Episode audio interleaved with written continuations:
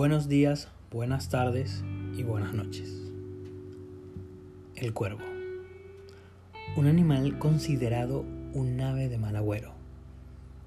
En él se forjan alrededor de innumerables mitos y leyendas en torno a la muerte, siempre vinculado con el mal, con el demonio y con cosas súper oscuras. Sin embargo, en otras culturas, el cuervo es el mensajero, un ave muy inteligente que todo lo ve. Se dice también que conoce todas las lluvias que puedan caer del cielo. Es misterio, es intriga y curiosidad. Es por eso que hoy nos anuncia algo nuevo, un mensaje que dejo en este podcast. La ciudad de Leonardo presenta que anuncia el cuervo. Mi nombre Leonardo Ordaz, creador de contenido, un chico viviendo en Buenos Aires desde hace 5 años. Y bueno, empezamos hoy esta increíble aventura de crear mi propio espacio, mi propio podcast, que saldrá todos los lunes a partir de las 6 de la mañana, para que bueno, pueda ser disfrutado pues mientras te duchas, mientras te despiertas, mientras comes, mientras te bañas, mientras caminas, mientras hagas lo que hagas, puedas escucharme. Incluso yo pueda escucharme también. En este podcast pretendo aportar una idea, generar una pregunta más para reflexionar un poco acerca de la vida. En este caso, hoy, la vida siendo creador de contenido que es lo que soy ahora. mi historia creando contenido empieza desde hace muchísimos años con YouTube, en donde veía un par de canales que recuerdo y, son contados con las manos. Creo que uno era Hola soy Germán, Enchufe TV, La Divasa y otros que a lo mejor ni siquiera recuerdo. Ese concepto vago de lo que era un youtuber no estaba muy inculcado en mí. Con el pasar de los años, ya muy grande, en el 2016 veo que hay una actriz llamada Cheryl Rubio que estaba en Ecuador y ella hablaba sobre su vida, sobre las cosas que hacía y sobre su proyecto. Esto me pareció algo súper, súper interesante y dije, oye, si yo me llego a ir del país, en este caso estaba viviendo en Venezuela, eh, me gustaría hacer esto, me gustaría replicar esto, ¿no? También contar mi vida desde mi punto de vista, eh, todo lo que es el, país nuevo, ¿sabes? La cultura, el qué como, qué no comen, no sé. Y bueno, un día también, sin pensarlo mucho, viendo videos, me encontré con el canal de Luisito Comunica. Un canal que me encantó y me enamoró desde principio a fin por su maravillosa edición, la manera curiosa de ver el mundo y además de eso ver cómo fue creciendo de una manera tan exponencial en donde llegaba al millón de suscriptores, 2 millones, 3 millones, 4, 5, 10. Era una locura lo que lograba este chico de un provinciano, ¿no? En, la ciudad, te recuerdo. Y, y nada, o era, era una locura.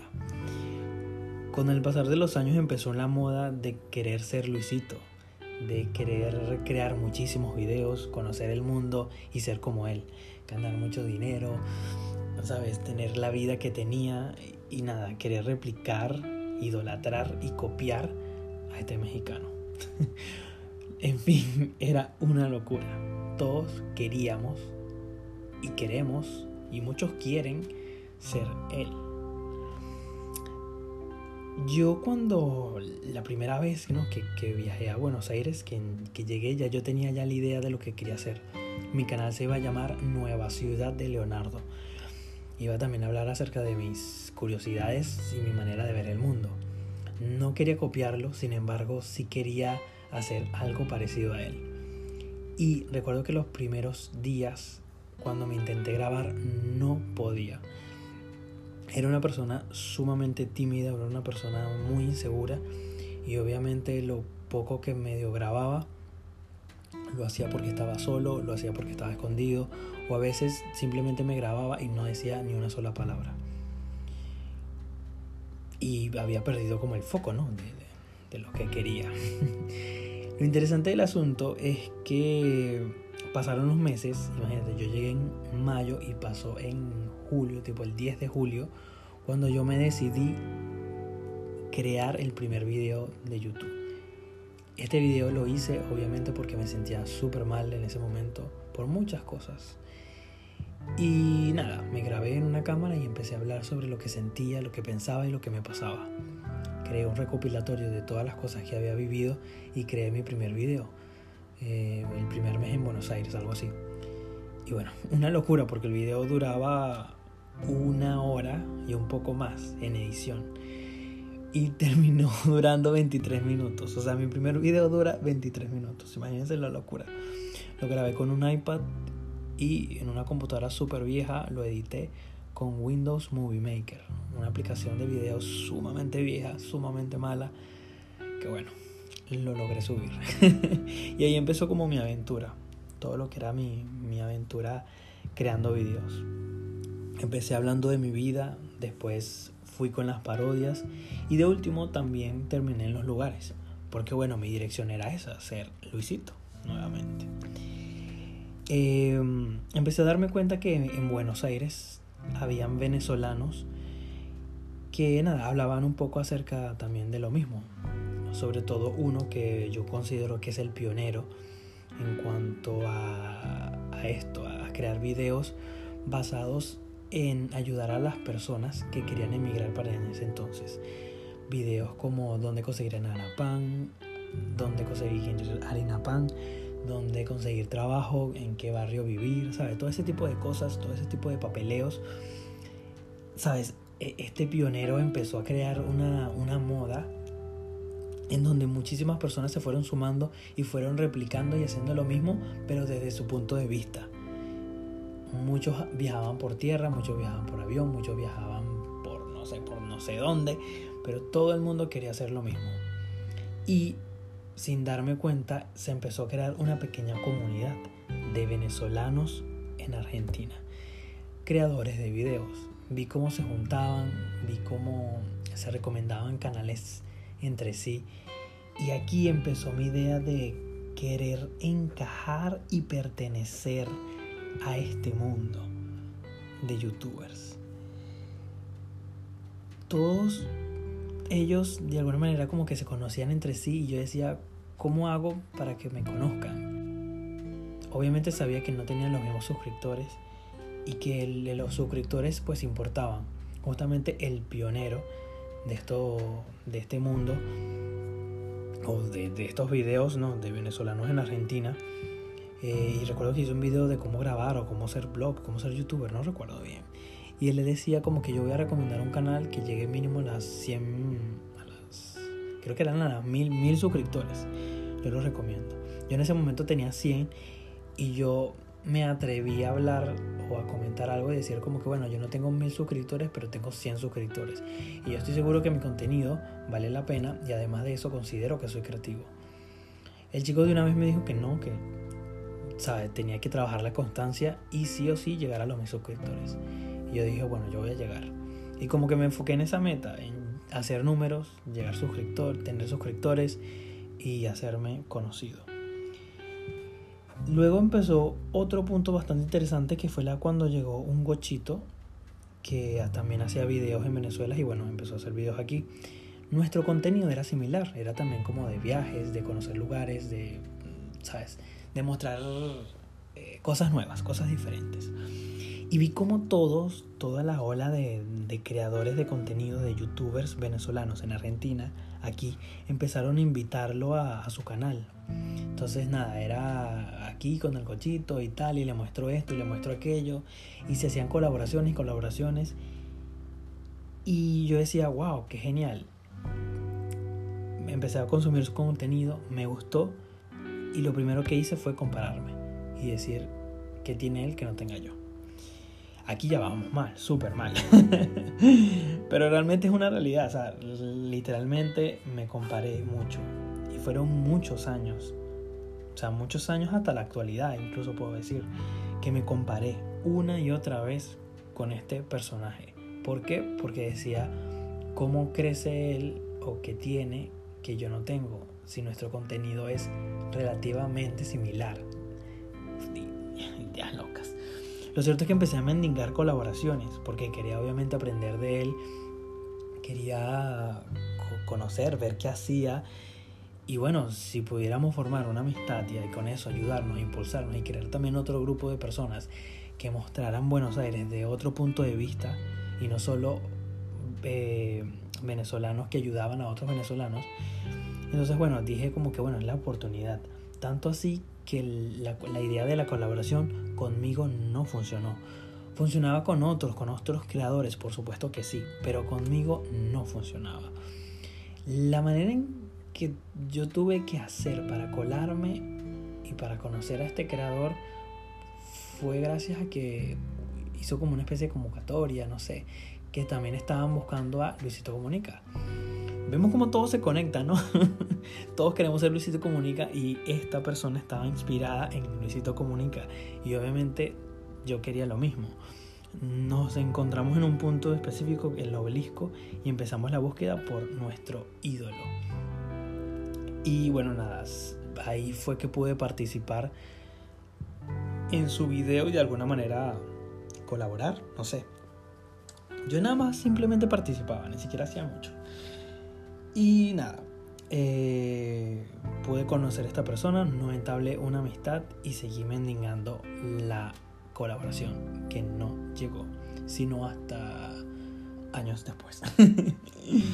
Entonces, claro, está esto de, de mendigar, de compararte, de querer ser esta persona y que caes en un círculo vicioso en el cual no terminas porque siempre te estás sintiendo mal y empiezas a hacer videos a lo loco sin pensar en realmente hacerlo bien o cuál es el propósito del video, sin pensar en una estrategia de contenido, sin pensar en, en cosas, simplemente yo quiero tener números, yo quiero ser él, yo quiero superarlo o nada, yo quiero, yo quiero, yo quiero, yo quiero, pero nunca me enfoqué en el esfuerzo y en el trabajo. Y esto es interesante porque el mundo de, de YouTube se, se basa en la constancia. Y, ¿qué pasa? Hay un contra, que es la vida, mudanzas, trabajos, relaciones. Todo este tipo de cosas que nos pasan nos joden o sea, literalmente nos joden la vida, nos, nos atropella nuestros proyectos y realmente se hace complicado. Tuve muchos problemas en cuanto a los trabajos, mis relaciones, sabes, todos los problemas que genera ser inmigrante. Y obviamente la constancia que yo tenía no era la misma que tenían otros. Y, para, y créanme que para hacer videos hace falta demasiado, demasiada constancia. Y eso es algo súper, súper difícil de hacer. Por eso mismo, porque tienes que dedicarle muchísimo y tienes que sobrellevar tu vida de una manera sumamente inteligente para que eso no te afecte lo que de alguna manera se conoce como tu trabajo. Lo cierto es que nada, a pesar de todo lo que pasaba y de todos mis intentos, los años pasaban y obviamente seguía soñando con la idea de ser Luisito Comunica. porque no soy Luisito Comunica? O soñaba con la idea de que, bueno, un día voy a ser Luis, un día voy a ser como Luisito Comunica y toda esta gente que me rechazó o que no me conoce me van a conocer. y sueños súper tontos, realmente. Súper tontos. Lo cierto es que, bueno, me quise rendir incontables veces.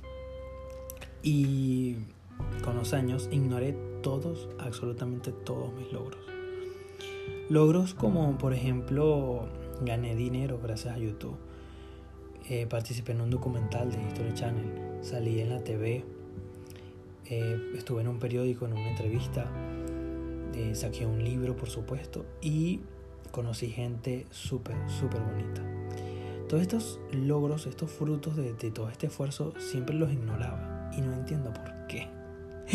De verdad, no entiendo por qué. Recuerdo incluso que hubo una vez que yo estaba súper triste, súper mal y otros creadores de contenido, otros chicos, otros youtubers, me invitaron a participar o, acompañarlos que iban a grabar en una feria de asado, de choripán creo que era. Y lo que me dejó marcado de ese encuentro es que me dijeron que me habían visto mal, pues que me habían visto triste y decidieron invitarme ese día porque nada, querían como distraerme y, y bueno, nada, querían saber si quería hablar, si quería comunicar o, o ver qué onda. Y la verdad esto me llegó tanto, tantos. Es un recuerdo que incluso atesoro mucho porque qué impresionante, ¿no? Lo que son las redes. Cómo, cómo ellos pudieron ver a través de mis ojos lo que sentía y cómo se interesaron en mí y dijeron voy a escribirle a Leo y le voy a decir que venga y nada, lo vamos a animar, lo, lo vamos a hacer pasar un día diferente. Y realmente lo pasé diferente, realmente me reí, realmente lo disfruté. Y eso es, eso es maravilloso, ¿no? Porque vi en carne viva lo bonito de, de esto, de las redes, es cómo nos, cómo nos conecta unos con otros. Entonces, bueno, seguí ignorando todo esto. Al sol de hoy me quedé sin saber qué hacer.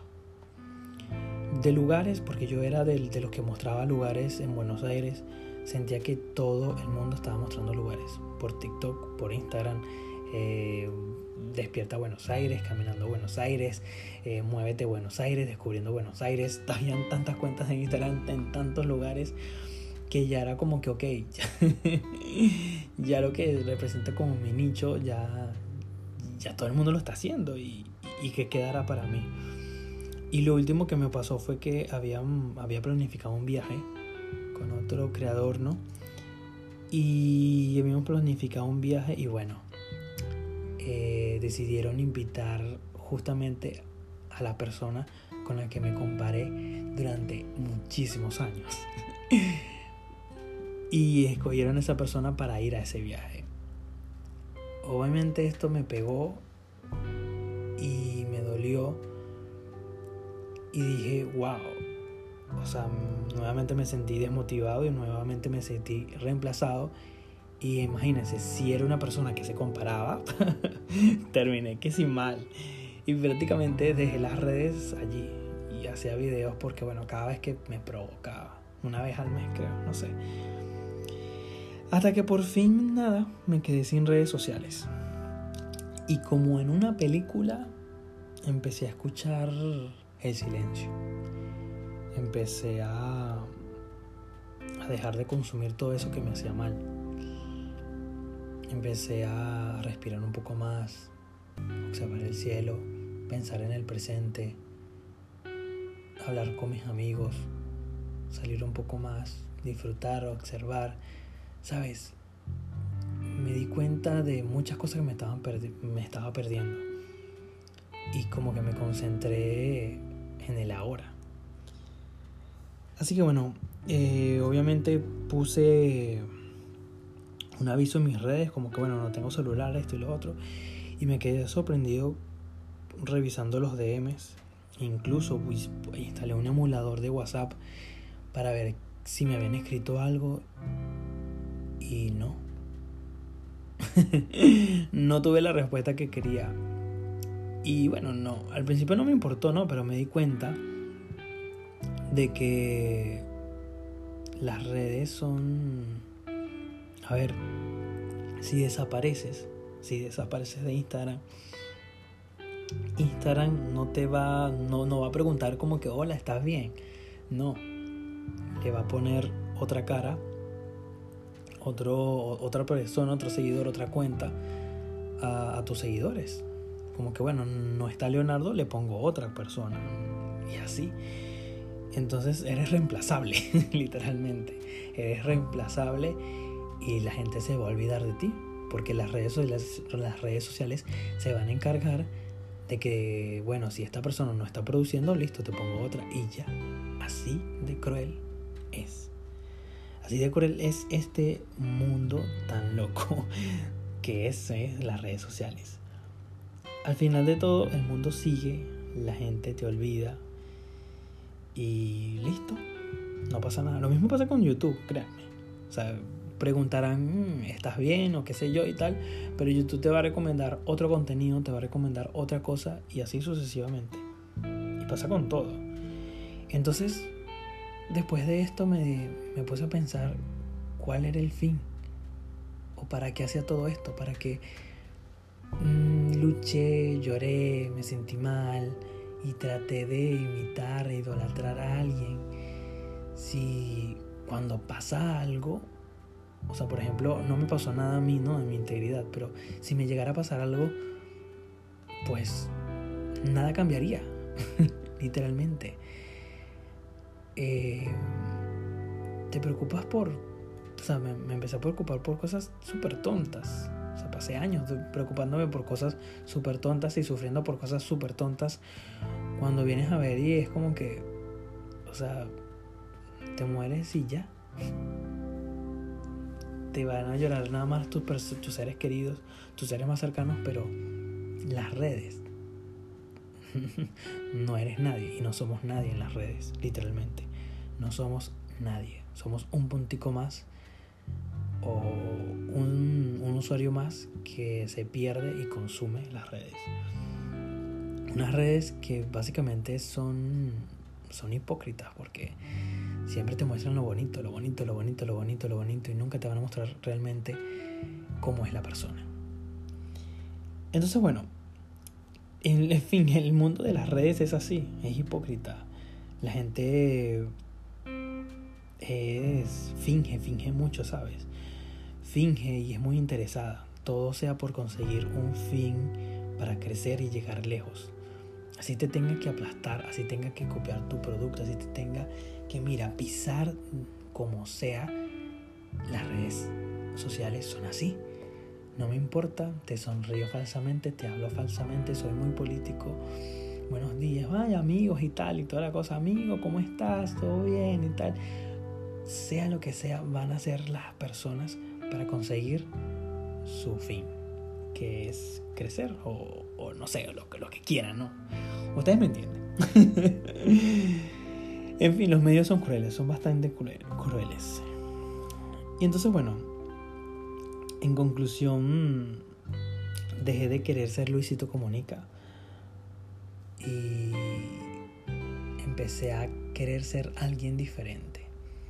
Me puse a ver y digo, bueno, mira, ya he envejecido, ya no era el mismo niño de 23 años que empezó a hacer videos, ahora tengo 28 y pienso otras cosas. Eh, tengo otro tipo de vida, obviamente. Y ahora siento que busco la manera en cómo, cómo transmitir un mensaje, cómo, cómo comunicarme. Volví a Instagram, pero eso, esta vez quiero dejar una huella o un mensaje, sabes, algo. Quiero de alguna manera como que cambiar la manera de comunicar lo que quiero comunicar, que no sea igual, siempre pensando en, un fin diferente. Siempre busqué eso, hacer algo diferente. Desde que empecé a hacer videos mi objetivo era marcar la diferencia. Creo que también por eso nunca me sumaba a la idea de, sabes, de esos videos que ayudara a venezolanos inmigrantes, de, ay, cómo conseguir los papeles, cómo conseguir esto. Nunca me llamó la atención. Siempre quise, sabes, marcar la diferencia sobre todo lo que ya estaba. Pero queriendo ser Luisito. Entonces como que bueno, iba de un lado, iba del otro Hoy en día creo que lo cambié, hoy en día lo estoy tratando de hacer, hoy en día estoy trabajando para dejar de ser eso que quería hacer. Porque dejar de compararse es un trabajo diario, es un trabajo fuerte en el cual todos los días te tienes que mirar al espejo y decir, ok, eh, tengo mis virtudes, soy bueno en esto, no soy bueno en lo otro. Y desde el principio siempre supe que hay algo que yo tengo y es la creatividad. Mm, yo soy muy, muy creativo, muy creativo y puedo generar ideas por montón, por minuto, y es una locura, ¿no? Así que bueno, sin pensar mucho en el que dirán, sin pensar mucho en si sale bien, si sale mal, si, va, si voy a generar mucho de esto o voy a generar poco, me lancé a crear un podcast, a hablar sobre las cosas que siento, a decir lo que yo quiera, a expresarme de la manera en que quiera. Y aquí está, aquí está mi cambio, aquí empecé mi cambio.